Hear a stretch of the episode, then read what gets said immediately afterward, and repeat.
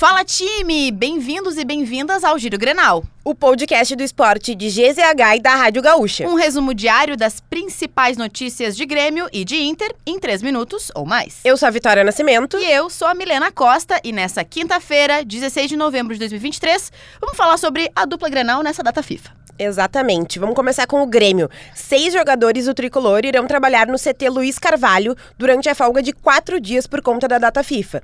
O principal deles é PP, que faz tratamento intensivo para voltar ao time no jogo contra o Atlético Mineiro no dia 26.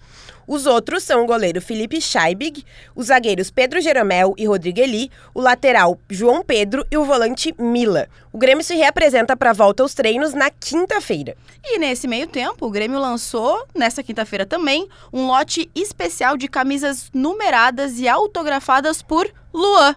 A edição faz alusão ao título da Libertadores de 2017, no qual o atacante foi eleito o Rei da América. Cada lote custa R$ 1.500. E além da camisa, o pacote inclui uma sessão de autógrafos com o jogador, uma embalagem personalizada e um pet exclusivo. As 182 camisas especiais, e esse número não é à toa, é em referência ao número de votos no Rei da América, já estão esgotadas. A galera garantiu a deles, né? Exatamente. Agora vamos falar do Inter, que já está avaliando a situação de seus jogadores com contrato até dezembro. São cinco nomes, sendo que dois deles têm conversas adiantadas para estender vínculo e permanecer no Beira Rio.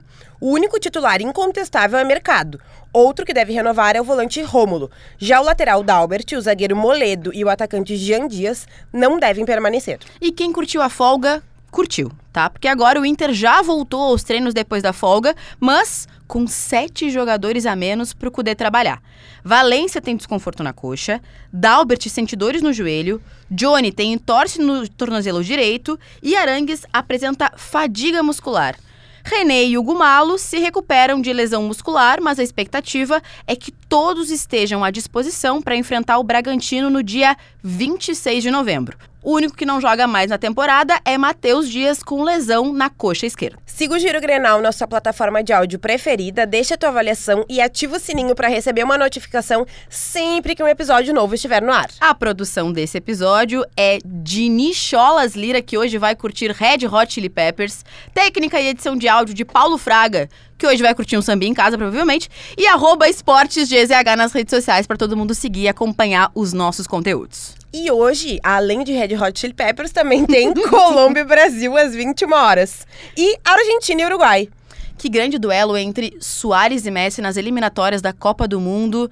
Olha, não sei qual vai ser o jogo para ficar mais ansioso. Ou para ver a, possi a possibilidade de Hendrick em campo no jogo do Brasil, ou o grande duelo de Soares e Messi. Soares que provavelmente deve entrar no segundo tempo, né? Não deve começar o jogo, mas teremos os dois em campo e vai ser bom demais.